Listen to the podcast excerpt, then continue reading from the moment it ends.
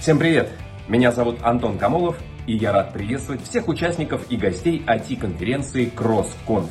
Вместе с Freeflex и студией подкастов «Шторм» мы запустили подкаст «Гости из IT». Как вы, наверное, поняли из названия, мы в этом подкасте говорим о новостях и трендах в сфере IT.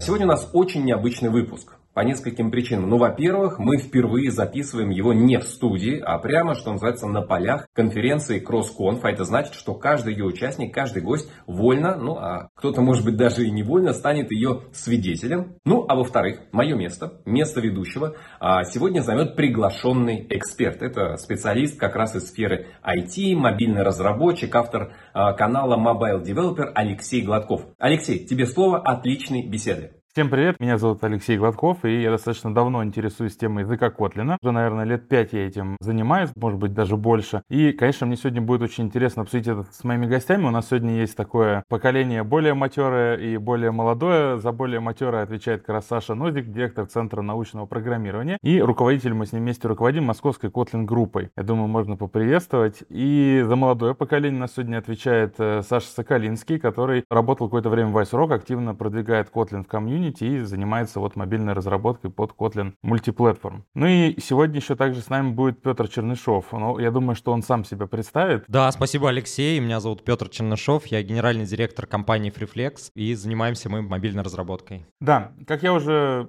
сегодня анонсировал, мы поговорим как раз о языке Kotlin. И на самом деле о Kotlin в последнее время, наверное, с момента, когда Android объявил его официальным языком, шума очень много, очень много обо всем говорится. Ну и подкастов, соответственно, всего такого тоже очень много. Поэтому на самом деле я хотел бы задать гостям вот первый вопрос. Как вы считаете, какое место Kotlin сейчас занимает во всем IT? Не только в Android разработке, ну потому что там понятно, какое место он занимает, а вот во всем IT в целом, наверное. Здесь делаем небольшую справку про язык Kotlin. Язык Kotlin официально был представлен в 2011 году. Что примечательно, сам язык назван в честь острова Котлин, который находится недалеко от Санкт-Петербурга, и разработан сам язык компании JetBrains, которая тоже имеет корни из Санкт-Петербурга. И в 2017 году Google анонсировал, что инструменты и сам язык будут включены в стандарт Android Studio 3.0, и это будет официальный инструмент разработки для операционной системы Android. И также в 2019 году тот же Google объявил, что язык программирования Kotlin стал приоритетным в разработке под Android. То, что действительно Kotlin занимает существенное место в мобилках, это понятно, но, скажем, прикладываются довольно большие усилия компании JetBrains и сообществом тем, чтобы Kotlin все-таки ассоциировался не только с мобилками, это действительно так. Если вы сейчас посмотрите опросы, которые проводятся в Kotlin сообществе, только примерно половина людей из Kotlin сообщества связывают основную деятельность мобилке. То есть тут довольно много бэкэнда, просто его не видно, он не на поверхности. Если говорить о перспективе, то у нас есть языки последнего поколения. Kotlin тут не единственный. Есть язык Swift, например, э, есть язык Rust, тоже язык нового поколения, язык Julia. Таких языков сейчас много. TypeScript, кстати говоря, тоже. И все они более или менее нацелены на одно и то же. Kotlin тут выделяется двумя вещами. Два фокуса, на мой взгляд, важные. Один фокус — это, который вынесен часто в такой лозунг языка, девиз. Это прагматичный язык. То есть это язык, сделанный не для того, чтобы реализовать языковые фичи, а для того, чтобы он был удобным. Ну и вторая вещь — это хитрое слово, сейчас я попробую его с первого раза выговорить, interoperability выговорил. Смотрите, я его столько раз повторял, что я его уже выговариваю. Это возможность прямого и обратного вызова с другими языками. Опять же, это такая фишечка Kotlin. Ну, в TypeScript это тоже есть, но у Kotlin это более широкая идеология. Да, я тут еще тоже Александром задам такой вопрос. Давайте просто попробуем а, определение языка Kotlin дать, какое-то академическое. Александр уже начал эту тему. Где его вообще применяют? Почему его сейчас стоит использовать или не стоит? Для каких задач? Я думаю, что вопрос этот надо отрисовать по-другому. Где где его не применяют. Алекс, как думаешь, где, где его не применяют? Ну, давайте попробуем дать определение, вот как вот Kotlin. Вот почему Kotlin, что такое Kotlin? Ну вот сами JetBrains, они дают определение, то, что Kotlin — это default language. Если нужно сделать какую-то задачу, то, скорее всего, ее можно сделать в Kotlin. То есть до тех пор, пока нет явной причины делать это на другом языке, Это можно сделать в Kotlin. Можно сделать, не знаю, Telegram-ботов, приложение для iOS. Можно ну, сейчас что угодно сделать на Kotlin. И это в целом как будто есть цель языка, двигаться в этом направлении, чтобы более удобным этот default language был. Это определение было дано Андреем Бресловым на KotlinCon 2019. Отличный кейноут, там можете посмотреть, он есть в публичной записи, там все это объяснено. Тут, конечно, есть нюансы, то есть разные люди по-разному это воспринимают. Поэтому, да, проще назвать области, где Kotlin не применяется. А давайте я тогда по-другому спрошу. Вот мы же, как все разработчики, да, мы обычно мыслим не только языком, мы мыслим фреймворками. Потому что сейчас разработчик, либо у него там Python Django, да, там Fast API, Ruby on Rails. И язык — это что-то вторичное. А вот какие в экосистеме Kotlin вообще есть фреймворки? Особенность Kotlin в том, что одна из целей, как Александр уже упомянул, это интероперабельность. Я на русском это слово могу выговорить. А, Круче меня. В общем, суть в том, что когда Kotlin используется в другой экосистеме, например, JavaScript, то используются не фреймворки, которые на Kotlin, а фреймворки, которые в JavaScript. Например, ну, Kotlin React можно на Kotlin писать и на React а, сайты. В случае с а, JVM привычным, например, Spring — это тоже не Kotlin фреймворк, это Java фреймворк, это фреймворк местной экосистемы. Есть фреймворки, которые чисто котлиновские, но при этом а, это не ограничение Kotlin, потому что можно использовать фреймворки из других экосистем. Круто. Тогда я еще один вопрос спрошу. Давайте попробуем обрисовать. Сейчас было и бэкэнд, и фронтенд, вообще где угодно применять, наверное, embedded еще ну, вот, писать. С embedded как раз проблема. Вот, это началось, практически единственная началось, область, в которой Kotlin, наверное, не имеет смысла. Мы сейчас как раз всерьез эти вещи рассматриваем, но на Embedded, скорее всего, Kotlin, по крайней мере, не будет Prime, потому что одна из важных фич Kotlin — это то, что это безопасный язык со сборкой мусора, а на Embedded все-таки эта вещь мешает часто. Я думаю, что вполне реально его туда затащить, но вряд ли он когда-то будет там прямо мейнстримом. А я вот, чтобы Алексею Гладкову передать такое слово, это, ну, известный блогер и специалист по Котлину, который вообще, мне кажется, Котлин хорошо продвигает. Вот, Алексей, а можешь, вот ты как-то для аудитории разработчиков, которые сейчас не пишут на Kotlin, не знаю, там на Dart пишут, на Java, там, ну вот как-то обосновать, где ты видишь, почему надо посмотреть на Kotlin хотя бы, если еще не посмотрел. Спасибо, да, за вопрос. Здесь все зависит от языка, на самом деле. Ну, я имею в виду от языка, с которого они, их надо переманить, да? Вот, потому что если это, например, Java, то тут все очень просто. Это просто более удобная Java, с моей точки зрения. Она позволяет сделать все то же самое, да, с теми же затратами ресурсов, я имею в виду производительных, но при этом писать гораздо быстрее, удобнее. И, как Саша уже говорил, это прагматичный язык в первую очередь, да, это, вот, мне кажется, лучше всего его характеризует. Если мы говорим про языки, например, а-ля Swift, ну, то есть это все равно есть момент платформы. Swift это все-таки прибито к Apple, Kotlin это ну, такой более свободный язык в этом плане. А про системщиков, ну, там, допустим, Rust какой-нибудь, C, то, наверное, тут вообще уговорить не удастся, потому что, ну, действительно, в этой отрасли Kotlin, ну, не имеет лидирующих позиций. Поэтому я бы, наверное, применял каждому человеку какие-то свои аргументы. Ну, в принципе, я их уже перечислил. Я хотел, на самом деле, вот вопрос какой задать. Мой вопрос, он был как бы предтечи к следующему вопросу, что Kotlin ведь достаточно сахарный язык. Его часто в этом обвиняют, мы про это тоже чуть позже поговорим. Нет ли ощущения, что мы достигли уже ну, некоторые вершины вот этой сахарности и дальше уже развиваться некуда? Или нас в будущем, возможно, ждет еще одно поколение языков, которые будут еще более сахарные, еще более автоматизированные и еще больше думать за разработчика? Вот, наверное, к Саше Соколинскому вопрос, как э, представителю будущего поколения, который этих языки может дождаться, да. Зачем ждать? Можно Kotlin Kotlin сделать еще более сахарным. Нет, если серьезно, то в Kotlin одна из важных особенностей, когда язык э, проектируется, в том, что в Kotlin не добавляют все фичи, которые сделают там удобнее, добавят больше сахара и так далее. Особенность фичей Kotlin в том, что когда их добавляют, их добавляют таким образом, чтобы они вписывались э, в общее направление языка, и, например, inline-функции нормально комбинируются с э, карутинами и так далее. То есть все фичи, они между собой комбинируются, и создается единая философия языка Kotlin, то есть система система идиом, и поэтому я думаю, что во многом обвинение в том, что Kotlin прям слишком сахарный язык, это несправедливое обвинение. Ну а в будущем, как ты считаешь, все-таки появятся более сахарные языки или нет? Если в Kotlin будут мультиресиверы, то они появятся. А давайте вот просто для меня, совсем для чайника в Kotlin, вот есть же история объектно-ориентированный, строго типизированный язык, компилированный. Какое-то вот такое определение дать вообще. Оно бесполезное. Мульта и бесполезное? Оно бесполезное, это определение, потому что на самом деле на всех современных языках языках, включая даже несчастный C++, вы можете писать в разных парадигмах. Да, вы можете заниматься функциональным программированием на Python. Kotlin в этом смысле возможности шире. Вообще, когда вот я вот читаю лекции по языку Kotlin, я часто люблю говорить, что есть на самом деле два разных Kotlin. Есть Kotlin как Better Java, когда вы просто берете джавовую программу, ну, Java это обычно такая объектно-ориентированная, начиная с 8 Java, там есть функциональные фишки, но это все-таки не главная возможность, и просто переписывайте на более удобном языке, действительно то, что называется, вот как вот это слово сахар, я сейчас про сахар скажу дополнительно, потому что это прям больное место. Добавляете сахар, и все проще пишется, лучше собирается, меньше проблем. А есть идиоматик Kotlin, который все-таки ближе к функциональным языкам, то есть если вот исход, и это другой язык. То есть вы должны понимать, что дизайн библиотек, дизайн application interface, вообще подход к проектированию, к модуляризации на идиомате Kotlin отличается от Java. И оказывается, что можно писать и как на функциональном, а можно писать и как на... А на самом деле все эти слова функциональное, процедурное, это немножко обман, потому что процедурное,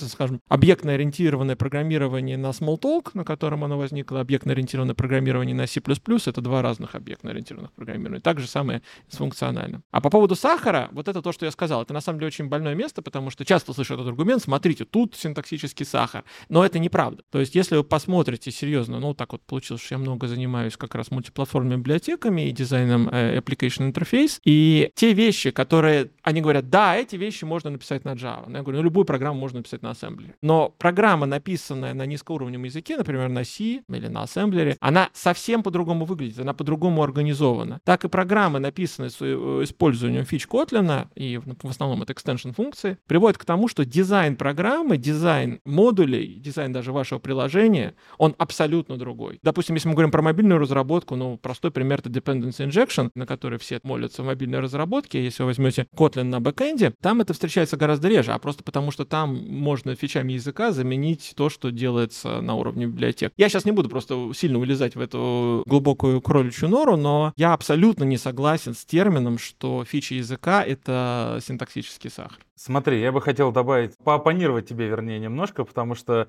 я тут недавно раскопал Твиттер, да и, честно говоря, целую статью дядюшки Боба, того самого, который написал про чистый код, про чистую архитектуру и все такое прочее. Он какое-то время назад, 6 лет назад, получается, говорит, я, говорит, тут пощупал Swift и Kotlin, значит. В общем, ужасная штука вообще. Из-за таких вот программистов, как эти, все аварии в мире случаются, я не буду их там перечислять. То есть язык тебя вообще ни от чего не защищает, он тебе все позволяет. Наоборот, берет на себя защиту, да, я имел в виду. Ну, то есть от всяких ужасных вещей, то есть э, пиши, я вот о тебе позабочусь. И в этом как раз есть сахарность, да, про которую говорят. Вот, Саш, что ты думаешь, э, Нозик, который, что ты думаешь э, по этому поводу? Для начала я не считаю дядю Боба экспертом по всему сущему. На самом деле к его основной концепции тоже есть много вопросов, но я думаю, что это не место ее обсуждать. Он периодически выдает странные мысли, вот скажем так, честно странные. А если говорить про защиты, опять, мы вот начали с идеологии языка, и это часть идеологии языка, да, то есть она заключается в том, что, как это говорит Елизаров, э, что меньше церемоний, как это они говорят там в Kotlin команде. Что это означает? Это означает, что программист должен думать о том, какая вот алгоритм, какая его программа, как его бизнес-логика. Он не должен думать о том, как это ложится на модель памяти, как это, чтобы типы все правильно сами совместились и так далее. Я согласен, что это уход от идеологии такого классического программирования. Мы будем там каждый байтик считать, и если мы не попадем в смещение массива, у нас вся программа развалится и ракета взорвется, которая на Луну летит, естественно, или на Марс. Но мы действительно видим, что в современное программирование, оно уже довольно далеко ушло от низковыровних вещей. У нас очень большое количество задач, которые мы решаем, сложные задачи на ну, то, что называется бизнес-логика. Не обязательно бизнес, может быть наука, например, которой я занимаюсь. И если мы будем одновременно с этим думать о том, как у нас оно раскладывается по модели памяти, мы не сделаем вообще ничего. Поэтому это это, да, человек, который будет учиться программировать на Kotlin или на Swift, кстати говорили, на Python, будет хуже знать, по крайней мере, на стартовом этапе, как это все работает на низкоуровневом. И если его попросить поработать там без IDE, без компиляторов, слепую и так далее, у него это будет получаться хуже. Но с другой стороны, если он будет использовать все эти инструменты, у него будет получаться сильно лучше, на порядке лучше. Ну, это все равно, что попросить современного слесаря работать, или там какого-нибудь современного строителя работать топором и лопатой. Ну, да, теоретически можно. Не, а вот вот я здесь дополню и спрошу, наверное, Александра Соколинского, да. Вот э, хорошо, с точки зрения, если я backend разработчик, я там ORM понимаю, в базу запросы, да, все-таки frontend разработчика, например, даже сложно перейти и стать backend разработчиком, потому что это не только язык, мы, хорошо, Kotlin это обо всем, да, backend, frontend, э, мобилка, а вот э, такой момент, вот хорошо, я backend разработчик, я хочу писать на Kotlin. Я мобильный разработчик, хочу писать на Kotlin. И вот давайте поймем, а какие фреймворки есть. Или у меня просто вот и там, и там Kotlin, я просто сажусь и на мобилке делаю на Kotlin. Или как? Александр? А, так, ну, если вы мобильный разработчик и хотите писать backend, то заходите на канал Алексея Гладко и смотрите туториал по Ktor-у. В целом там это очень интуитивный и простой, даже не фреймворк, наверное, а библиотека, вот, для того, чтобы manage-ить запросы к серверу. То есть если мобильный разработчик пишет backend, то это достаточно просто, но у меня есть знакомые, которые, наоборот, писали backend на Kotlin, потом попробовали в Android, и там было потяжелее, потому что, когда ты пишешь backend, не нужно думать... Э... В общем, программа есть программа на backend-е. Не, а, а давайте проще проще, Александр. Вот, допустим, я просто мобильный разработчик, я пишу на Flutter, да? Вот знаю Dart, пишу на Flutter, и вот хочу Kotlin для мобилки. Я не бэкэнд разработчик, я просто из мобилки mm-hmm. в мобилку перехожу. Вот куда мне надо посмотреть, что почитать? Ну, мобилка, если с Flutter переходить на Kotlin, наверное, в Android, да, имеется в виду сначала? Ну, допустим, пока без кросс-платформы, да. Я да. почему-то решил теперь делать только Android. Ну, тогда можно просто по документации. Язык сам а, Просто по документации... Jetpack, Jetpack Compose у вас, про, он на самом деле во многом списан с Flutter, поэтому... Не, не, вот уже Jetpack Compose появился, мы же про него не знали. Вот, то есть, получается, есть фреймворк. Но сначала надо пройтись по языку, это делается по документации, а потом уже можно взять Jetpack Compose и так далее, но это все как бы есть codelab-ы у Гугла с самого начала до создания какого-то более-менее реального приложения. То есть, если я пишу мобилку и к Алексею вопросы, и к Александру, Александром. Получается, мне надо взять Jetpack Compose, правильно? Не обязательно. Не обязательно. А что еще могу взять? А вот, на самом деле, это хороший вопрос. Давайте я немножко э, на него отвлекусь. Вот мы все тут собрались хвалить Kotlin, да, мы его любим, но это многообразие, это, наверное, можно сказать минус. То есть, когда вот приходит человек, ему надо знать только одну единственную технологию Flutter, больше ничего, все спокойно, ему сказали, вот, вот тебе каньон. Так это вот, хорошо. Вот, вот, вот чеши по нему. С одной стороны, это хорошо, но это будет означать, что человек умеет делать ровно одну задачу, да, ну, а для бизнеса ну, посадил Flutter разработчик. А вот тут опять мы можем уйти очень далеко. Вот у нас мы недавно как раз с Алексеем записывали другой Не, а давайте вот недалеко, просто сейчас, альтернатива. Сейчас. Да. Э, я просто говорю, что вот нужен ли человек, который умеет делать ровно одну задачу, или нужно все-таки пытаться повышать квалификацию людей, чтобы они делали разные задачи? Это философский вопрос. Мы вот недавно с Алексеем записывали по этому поводу разговор на казахстанской площадке. Можете его найти, я просто сейчас не, не помню, как площадка называлась. Это долгая тема, но если кратко, то да, квалификация, о которой мы говорим, человек, который может писать под все платформы, это квалификация выше, чем человек, который может знать только одну платформу. Это и хорошо, и плохо. Плохо, потому что действительно у вас бизнесу уже надо побыстрее, чтобы оно гребло. С другой стороны, если у вас есть там универсал, вы потом можете очень сильно сэкономить. Даже не на том, что у вас один человек будет писать фронт-энд и бэк-энд, а на том, что у вас человек будет понимать фронт-энд и бэк-энд. Он может писать, например, только мобилку, но если он понимает, как работает аналогичная ответная часть на бэк-энде,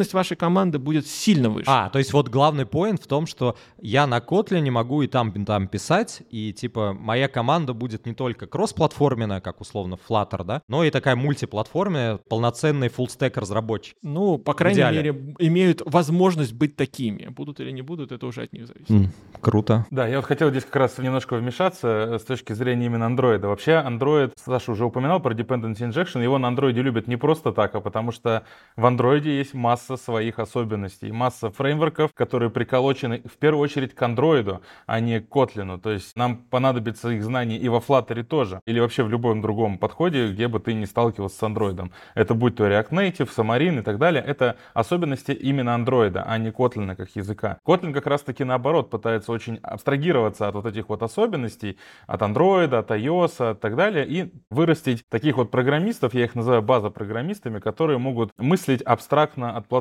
решать задачи в общем, что для бизнеса, в общем-то, очень хорошо. Но у меня как раз Петрух был вопрос вот по этому поводу. Почему, давайте немножко Kotlin поругаем, а то мы все нахваливаем. Почему вы выбрали в итоге Flutter для себя? Я знаю, что вы большие эксперты именно Flutter разработке. Почему вот вы, например, не пошли в Kotlin мультиплатформ или просто в Kotlin нативный? Какие были причины для этого? Я, наверное, здесь такую предысторию расскажу, что изначально была нативная разработка еще давно, там, что во времена Java, Swift, тогда Objective-C, то есть мы писали нативно, и в целом пробовали React Native, и для многих задач React Native как фреймворк хорошо справлялся. И когда попробовали Flutter, нам он просто настолько понравился на тот момент, но при этом я не то, что хочу поругать Kotlin, я не считаю себя экспертом, и как раз хочу такие вопросы экспертам задавать, да, но мне кажется, что эта технология, она хорошо развивается как язык и как фреймворки над Kotlin. И те концепции, которые предлагают фреймворки, они довольно интересные. Что я могу, наверное, отметить, что конкретно в кросс-платформе сейчас нету достаточной поддержки iOS. Ну и на слое бизнес-логики на Kotlin не можно писать, да, мое такое представление, может вы меня поправите, а на слое такого полноценной разработки здесь Kotlin пока проигрывает Flutter. Может Александр меня а дополнит? Вот, да, ну, я, я, хотел, я хотел добавить на самом деле к этому, хотел сказать, что у нас есть Compose мультиплатформ, и вот тут же несколько вопросов формулировать. Я понимаю, что мы сейчас на Compose в любом случае уйдем, но у меня, наверное, я к этому подбавлю мысль и вопрос вопрос такой. А вот насколько вообще Kotlin влияет на красоту, может быть, лаконичность композа, с вашей точки зрения? Ну, вот Саша начал отвечать. Наверное, я ему дам слово. Во-первых, если вы говорите про мобилку, это не ко мне, а потому что я последний раз писал мобильное приложение лет 10 назад, когда считалось, что RX — это новая технология, она такая опасная, неизведанная, и мы ее только внедряем. Сейчас мы везде уже внедряем обратно. Поэтому про мобилки, особенно iOS, это не ко мне. Действительно, ну, опять, если мы сравниваем с Flutter и Dart, то Compose по крайней мере, Jetpack Compose, он практически списан с Flutter. То есть, хотя разработчики говорят, что мы не списывали, мы свое писали, но многие идеологические вещи, включая стратегию именования функций, они все-таки взяты из Flutter. И есть сейчас Compose мультиплатформ, да, который на самом деле не только для мобилки не только для веба, но и для десктопа тоже, что является одной из главных его прелестей. И ключевая разница, я думаю, не заключается не в том, как он реализует именно мобильное приложение, а в том, что как раз-таки есть возможность возможности за пределами мобильных приложений. То есть, предположим, вы хотите затащить в ваше приложение какую-то новую фичу, не знаю, подключить ваше устройство к какой-нибудь железке, невиданной, невидимой, или вы хотите какой-то протокол реализовать нестандартный. На Flutter это будет, мягко говоря, сложно, потому что у вас нет Flutter специфичных библиотек, да, то есть вы это не сможете сделать. Поэтому Flutter вряд ли когда-нибудь будет мейнстримной технологией для десктопа, например, где это очень важно. На Kotlin у вас есть все многообразие Kotlin мультиплатформ библиотек, которые сейчас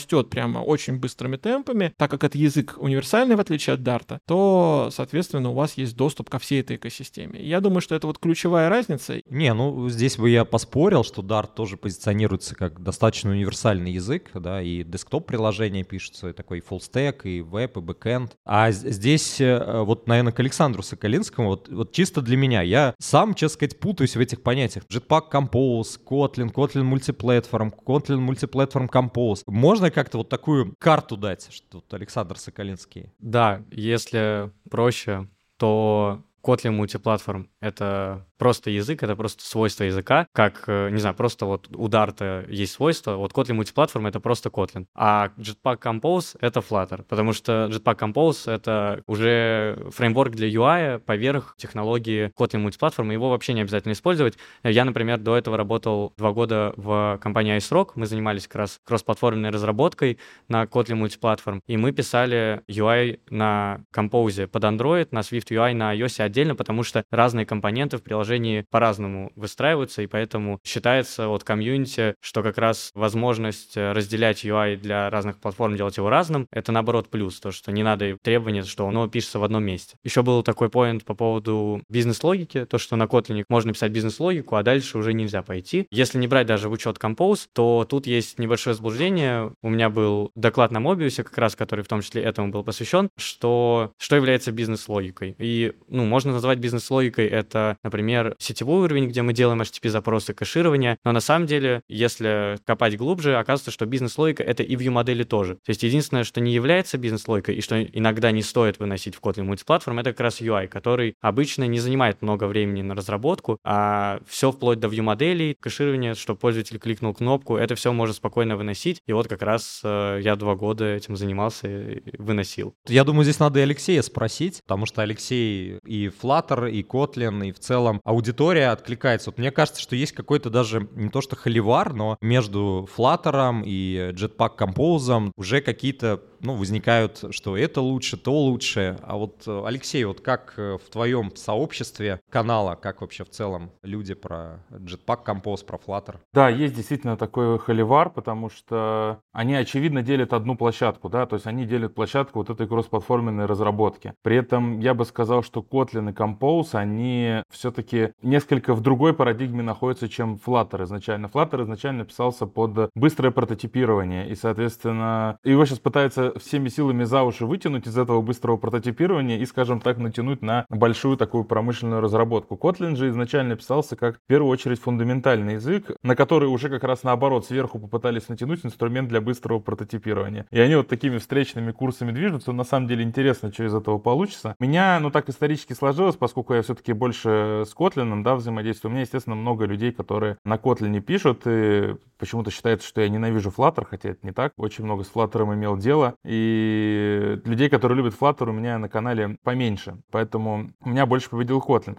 С моей точки зрения, Dart изначально... Ну, то есть у меня в чем был вопрос? Интересно тоже было послушать наших экспертов. Dart все-таки, вот когда ты смотришь на Flutter, да, ты прям видишь, что определенные именно нюансы самого языка, они влияют на итоговый фреймворк. То есть на Flutter некоторые вещи делать архи неудобно как раз потому, что язык, то есть именно Dart. И многие говорят, что Compose я выберу как раз потому, что Kotlin сам по себе лучший язык, он более удобный, более как будто бы приспособленный для этого. Нет ли такого ощущения, вот я вижу, Саша кивает, нет ли такого ощущения у него? Я не писал на Дарте, поэтому я не могу ничего сказать. Но на самом деле, то есть я просто не могу сравнить. Я, конечно, смотрел на Dart, он во многом похож на все вот эти языки последнего поколения. Но исторически все-таки есть разница. Dart — это такая достаточно внутренняя разработка Гугла, которая, по сути, сейчас, ну давайте будем честными, Dart — это язык одного фреймворка. Кроме Flutter на нем, ну, собственно, ничего нет и, скорее всего, не будет. Как Ruby в свое время стал Да, языком... хороший, хороший пример Ruby. Да, да, как Ruby стал языком одного фреймворка Ruby on Rails. И, с одной стороны, этот фреймворк, проговорим про Ruby уже, как бы у нас есть такая э, ретроспектива, он э, захватил большую часть рынка, и он выстрелил, да, это было круто, но со временем люди поняли, что язык одного фреймворка это все-таки не очень удачно, потому что как только вы шагаете за пределы этого фреймворка, вы ничего не можете сделать, и вам приходится менять язык по дороге, стыковать разные языки, это большая проблема. Да, и вторая проблема с Dart, я уже начал про это говорить, что он все-таки планировался именно под фреймворк, и в каком-то смысле это такая, ну, не то что закрытая, но в гораздо большей степени закрытая разработка. В Kotlin было все-таки вовлечено очень много разных умов, и очень много опыта взяли из других языков, и э, как раз-таки много разных направлений, в которых он применяется, от э, бэкэнда и мобилок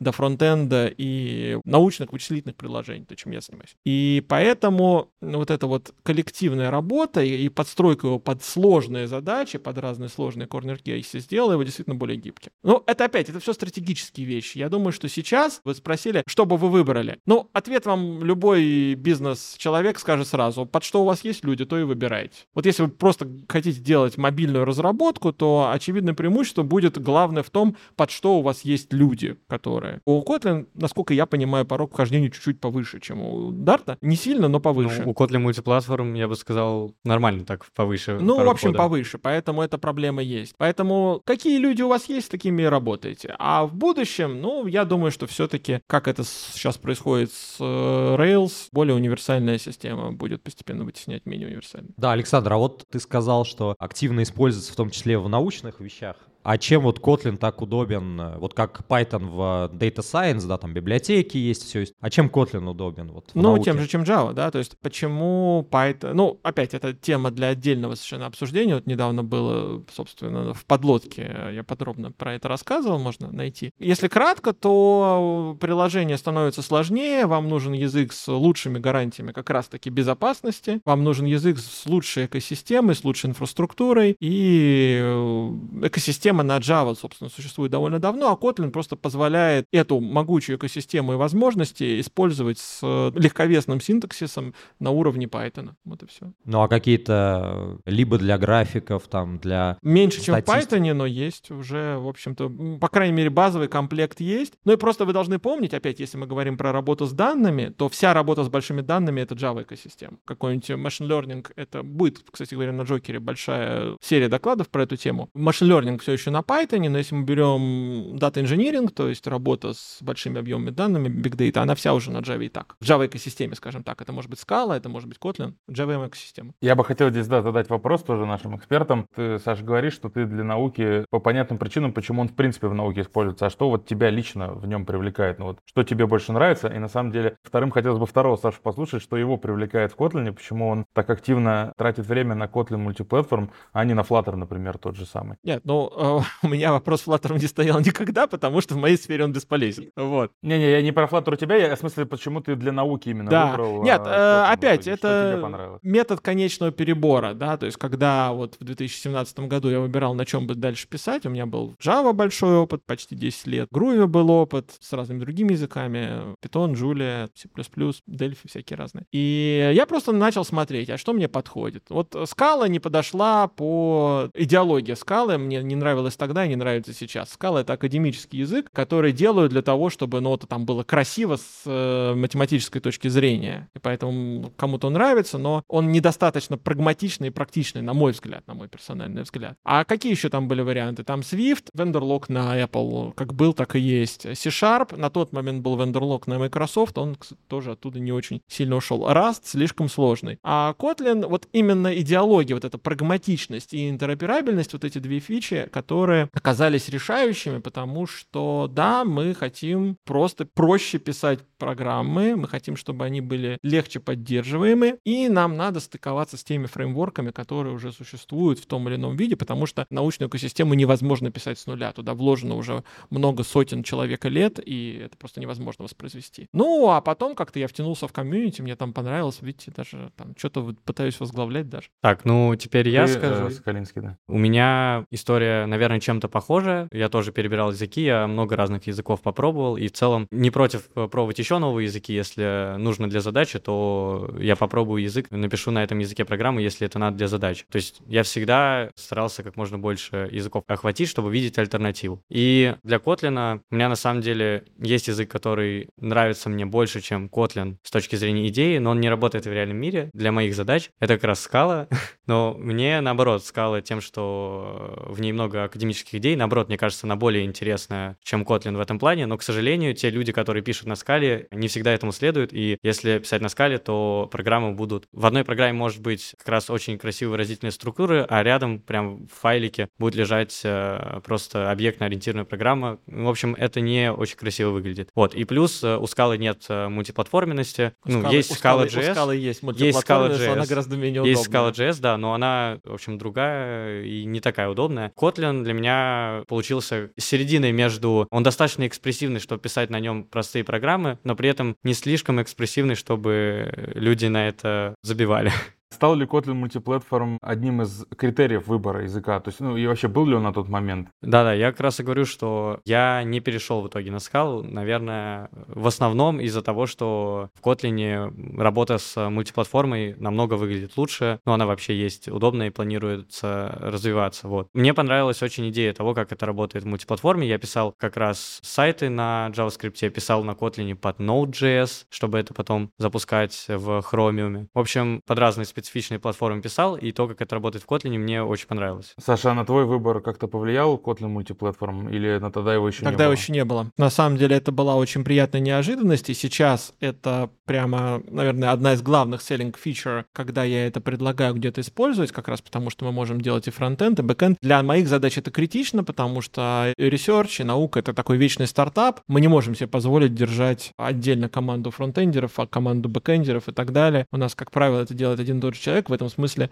то, что делается на одном языке, это прям критично. Но когда я выбирал, нет, просто ее еще не было, этой мультиплатформы. Я как раз пересел на Kotlin, когда был первый, так называемый, условно стабильный релиз 1.0. То есть э, мультиплатформа появилась в 1.2. Но да, мне тогда просто очень понравился хоро... язык. Очень хорошо, что ты, кстати, затронул версию про 1.0 и 1.2, потому что у нас сейчас готовится К2 компилятор, да, и не очень понятно, то есть э, я слышал разные вещи, ну, то есть, например, что да вот ваш Kotlin сейчас он только начал, да, развиваться, пожил бы он как Java 10 10 лет, там бы набралось куча легаси, были бы те же самые проблемы. То есть он за счет того, что свежий, типа, ну, работает хорошо. И вот у нас К2, то есть вот мы видим новую версию языка практически. С вашей точки зрения, что она несет? Вообще, зачем они этим занялись, наверное? Хотелось бы Саши Соколинского начать. Пробовал ли ты вообще К2, кстати? Ну, я не совсем понимаю, где там новый язык. То есть там есть инкремент мажорной версии, но он не из-за того, что там ломается совместимость и так далее. То есть K2 — это новый компилятор, там другая архитектура у компилятора. Он более удобен для разработки самого языка тем, кто пишет компилятор, но с точки зрения фич пока что это остается тот же самый язык, и они туда вводятся без того, чтобы ломать совместимость, поэтому я думаю, что все как есть останется. Это не совсем так, нет, там ломается совместимость, то есть есть K2 как компилятор и есть Kotlin 2.0 как язык. Там на самом деле ломают совместимость, именно поэтому они инкрементируют версию языка, но она ломается в мелочах, это не переход с Python 2 на Python 3, то есть программа в основном с 1.9 на Kotlin 2.0, в основном переход будет безболезненный, то есть он будет примерно как переход с 1.8 на 1.9. А так, да, мы уже на самом деле все вовсю тестируем, по крайней мере, именно компилятор, собственно, всех early адоптеров просят тестировать, и я вот как раз участвую в программе, этот EAP чемпион, там просят тестировать на К2, мы все тестируем. В принципе, я пока практически не видел проблем, связанных именно с К2 э, компилятором, но единственное, что там надо помнить, что версия Intermediate Representation там несовместима, то есть, грубо говоря, мы сейчас не релизим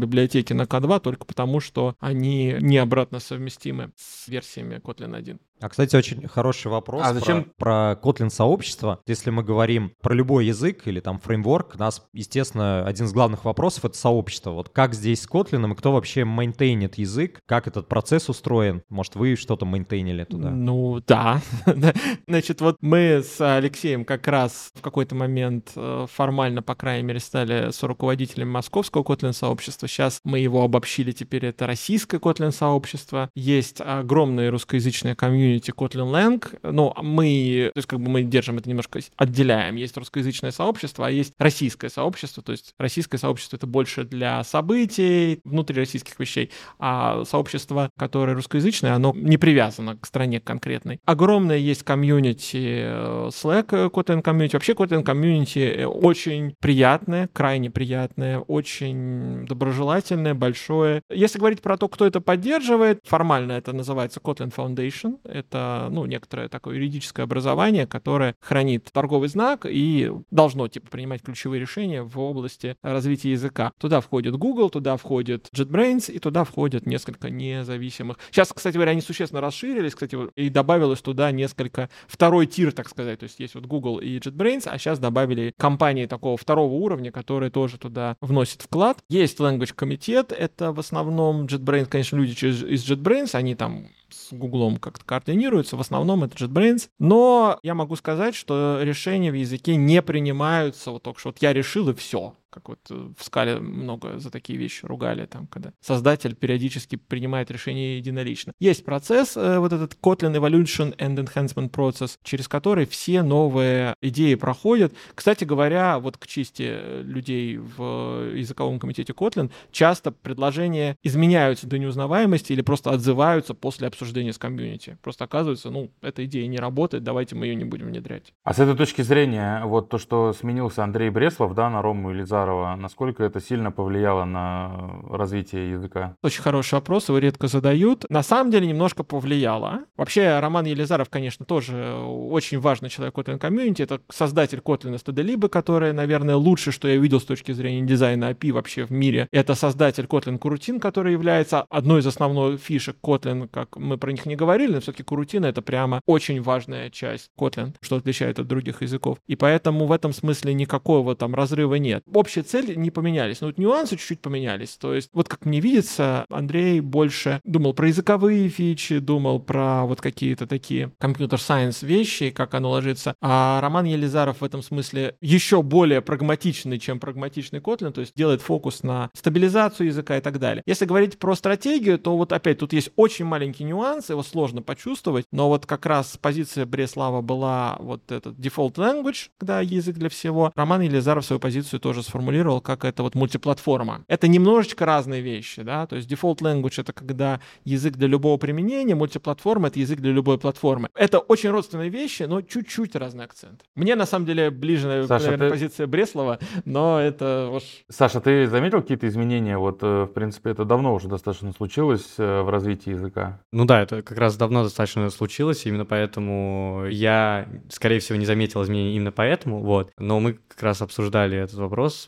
про Бреслова. Мне кажется точно так же, что у них очень похожая одна цель. И в целом мне, наверное, ближе все-таки позиция Романа Елизарова, то, что именно стабилизация, сначала должна быть стабилизация, в общем, программа должна быть более стабильна, и фичи выкатываются, ну, как будто бы усложнился процесс для того, чтобы выкатилась новая фича, ее более усердно тестируют, и мне такой подход, наоборот, больше нравится. А вот немножко про сам язык еще, про свойства языка. Вот что вам нравится, там, не знаю, параллельность, синхронность, какие-то штуки. Вот во многих языках просто про это говорят, ну, типа, вот это отрицательная черта языка. Вот, а если брать Kotlin, какие свойства есть и чем бы вы выделили? У меня од- однозначный ответ — это функция расширения. То есть если вы увидите sales pitch какой-нибудь Kotlin для андроидеров, для джавистов, вам там первое, что скажет, null, sa- null safety. Ну, null safety — это важная фича, но она сейчас, насколько я понимаю, в Dart пролезла, и в разные места другие тоже пролезла. Но, на мой взгляд, это вещь вторичная. А вот функции расширения меняют игру радикально. Ну, на самом деле, аналог функции расширения есть и в Swift, чуть-чуть менее удобных. и А это, это типа модулей? Там, в Нет. Там, как- а Функция это? расширения — это возможность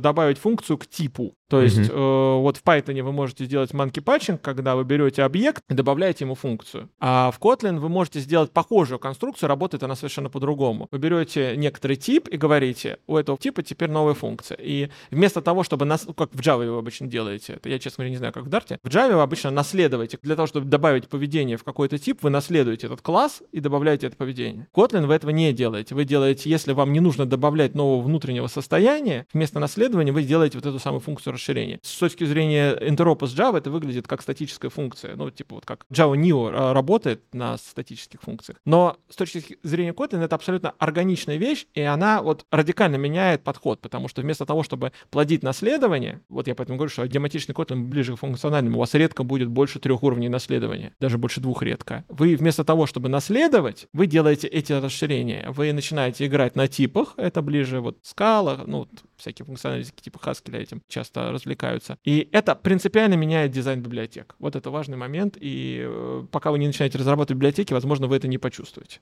Но Да, это прямо интересная существенная разница. Саш, а вот ты как считаешь, с точки зрения параллельности, асинхронности, как все в Kotlin устроено? С точки зрения параллельности и асинхронности, в плане у нас в Kotlin есть карутины, вот, и карутины очень хорошо спроектированы, как Саша уже говорил. В целом сейчас как раз другие языки пытаются перенять модель карутин, которая в Kotlin, и они пытаются ее тоже себе перенять. Именно момент со structured concurrency, то, как он работает. Я думаю, сейчас это быстро не объясню, это нужно отдельно изучать, но, в общем, э, очень удобная модель параллельности. Наоборот, это, мне кажется, тоже одна из э, selling points, то есть то, Во, э, вот, чем вот, можно допустим, продавать. вот если бизнесу продать, допустим, вот вы говорите, вот есть крутая штука, concurrency, вот почему Kotlin и для каких бизнес-задач, вот типа мы говорим, вот здесь проблема, а вот Kotlin, он такой хороший. Но я думаю, что это больше не для бизнеса а, можно продать, а для разработчиков, потому что если у бизнеса есть задача, ну, какие-то бизнес-требования, разработчик найдет, как ее сделать. Тут вопрос удобства, и как раз в Kotlin это очень удобно. Но тут дело не только в Kotlin. Если мы говорим конкретно асинхронное конкурентное программирование, давайте я на всякий случай напомню, что это разные вещи, то надо понимать, что основной таргет у нас все-таки Kotlin JVM, а JVM в этом смысле, ну, лучше, чем может быть. То есть в смысле параллельных многопоточных задач JVM просто был спроектирован исходно таким образом, что на ней это делается максимально хорошо. Поэтому на Kotlin автоматом, даже если мы не будем брать карутины, задачи многопоточные решаются очень хорошо. А карутины к этому добавляют очень удобную обвязку именно для асинхронного программирования. Аналог, пожалуй, только вот Go, но у Go другие проблемы есть. Ну, не то, что проблема, скажем, у него другая ниша, существенно другая ниша. Поэтому, если мы говорим задачи такого... Опять, если мы говорим про мобилки, наверное, это не очень критично, потому что на мобилке вы практически всегда работаете в одном потоке, максимум в одном боковом, ну, в общем, там легко решается. Если мы говорим про бэкэнд, это прямо огромная разница. Попробуйте сделать бэкэнд на одном треде. Ну, нет, конечно. Только Яндекс умудряется каким-то образом это делать на C++,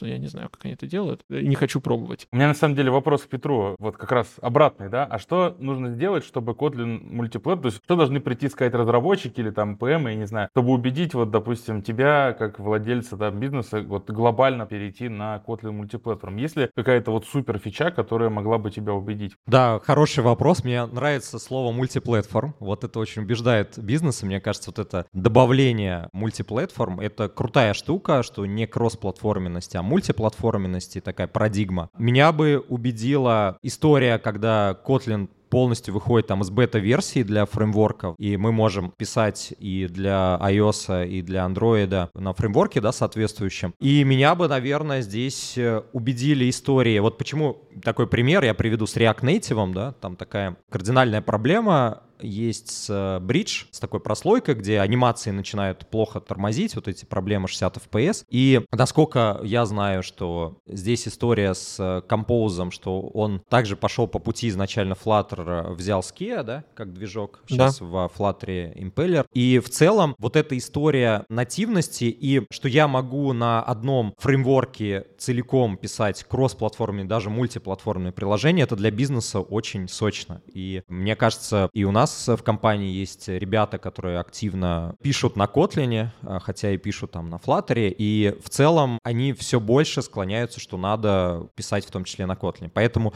бизнес уже убеждается, что Kotlin — это тоже хороший тренд сейчас. У меня последний вопрос к нашим экспертам. Что вы думаете по поводу будущего Kotlin? То есть мы уже говорили про Рому Елизарова, который несколько сменил акцент на мультиплатформу. Как вы думаете, куда, возможно, сменится акцент, куда вообще дальше развиваться Kotlin? Есть ли ему куда-то дальше развиваться? Развиваться. Такое ощущение, что он развился уже на максимум. О, у меня есть хороший ответ. Там есть совершенно очевидный вектор. Э, я не знаю, выстрелит он или нет, но я думаю, что выстрелит. Это WASM. Сейчас в 1.9 появилась поддержка WASM. Это ну, нативное веб-приложение и на самом деле другая платформа для десктопных приложений WASI. И это прямо big deal. То есть пока это все в экспериментальной фазе, не очень понятно, как это будет, но ожидания такие, что это геймченджер для веб-разработки, по крайней мере для фронта и частично для бэка. Прямо очень очень серьезный. Поэтому мне кажется, что в ближайшее время надо следить за этим именно. Саша, а ты что думаешь? Да, кстати, по поводу Васма, сама же команда Васма ориентируется на Kotlin как на тир-1 язык при разработке, они учитывают в том числе то, что нужно Kotlin. Вот. Я думаю, что будущее будет хорошее, но мы просто посмотрим, не знаю. Можно много чего предсказывать, но легче просто понаблюдать, что будет. Но я думаю, что а, есть еще проблема именно в Kotlin мультиплатформ в том, как интероп с другими системами происходит. Мне кажется, если он будет бесшовным, такой же, как с Java, например, например,